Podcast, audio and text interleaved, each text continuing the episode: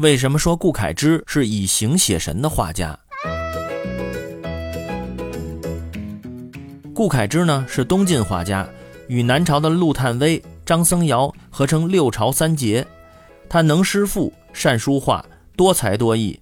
他的人物画通过描写外部形象来表现人物内在的精神面貌，以形传神，使汉代多重动态、外形生动的特点转向注意神韵和内心世界的表现。这是他对中国绘画的一个重大贡献，所以有人称他是以形写神的画家。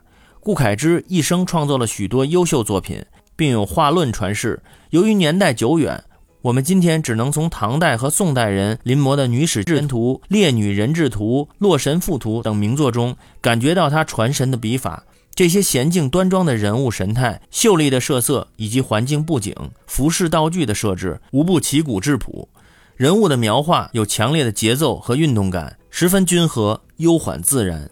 作为一代宗师，他的以形写神的画论对后世影响极大。张僧繇、展子虔、阎立本、吴道子都临摹过他的画。